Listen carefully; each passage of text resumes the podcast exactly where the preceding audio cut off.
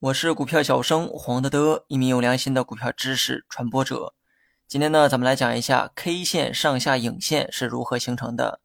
那么，自从进入到技术篇的教学，就需要大量的图片啊做辅助理解。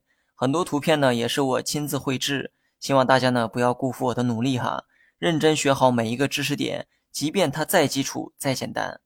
上期呢说过哈，光头光脚 K 线是最简单的 K 线形态。它的这个长相呢，就如同一个长方形，但现实中出现光头光脚的情况啊比较少见，更多时候呢，我们看到的是带有上下影线的 K 线。那么今天我们就来学一学上下影线是如何形成的。为了方便讲解哈，我们呢先用上影线举个例子，跟之前一样，我将举例为大家剖析上影线的形成过程，而这一过程呢，同样需要图片来帮助理解。对应的图片呢，还是在文稿的下方。图一呢，就是上影线的形成过程。所谓的上影线，就是 K 线实体上方带有一根直线，这根直线就是上影线。我们呢，假设某只股票当天的开盘价是十元，当天出现过的最高价是十二元，最后的收盘价是十一元。而这一过程呢，如果用 K 线来记录，对应的 K 线就会是一根带有上影线的 K 线。我们呢，一步一步的进行剖析。某只股当天的开盘价是十元。此时的 K 线呢，就是一根横线，这根横线对应的价格是十元。随后呢，股价开始上升，K 线呢从一根横线开始向上拉伸，并且形成柱状，而且这个颜色呢变为了红色阳线。股价呢在盘中持续的上升，对应的 K 线柱子也会越来越长，直到股价涨到十二元。你会发现到这儿为止啊，跟上期讲的内容呢一模一样。假如十二元就是当天的收盘价。那么对应的 K 线就是光头光脚阳线，但股价呢它是不断波动的，不可能每一天啊都出现一样的走势。股价涨到十二元之后开始回落，这个时候 K 线柱子啊也会向下缩短。注意哈，接下来呢是重点，股价呢从十二元开始回落，回落的幅度越大，K 线柱子也就会变得越来越短。但是价格从十二元回落的这个过程会被一根直线啊给记录下来。这就像人在雪地里走，走过的地方呢会留下足迹一样。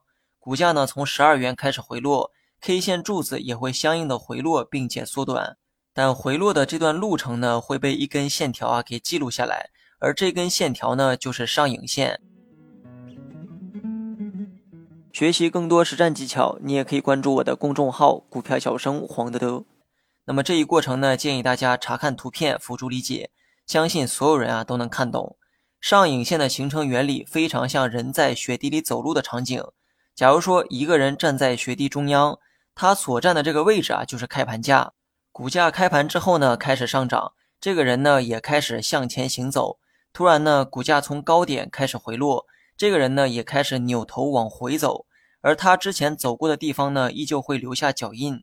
这个脚印呢，就等同于 K 线的上影线，最远的脚印代表他走过的最远距离。而 K 线的上影线就代表股价在盘中走过的最高价格。那么我们呢，继续回到刚才的举例当中，股价呢从十元开盘涨到十二元，此时的 K 线啊就是光头光脚大阳线。随后呢，股价在十二元处开始回落，并最终呢在十一元的价格收盘结束。此时的 K 线柱子啊也会向下缩短，并且在上方留下它回落的足迹，也就是上影线。而这个呢，就是上影线的形成过程。在这个过程中，你只需要看到当天的 K 线，就能知道当天股价的走势波动。当你看到 K 线是带有上影线的 K 线，说明当天的股价是冲高回落的走势。这其中，K 线柱子下端代表了开盘价，也就是十元；K 线柱子上端代表了收盘价，也就是十一元；而上影线最高点代表了当天的最高价，也就是十二元。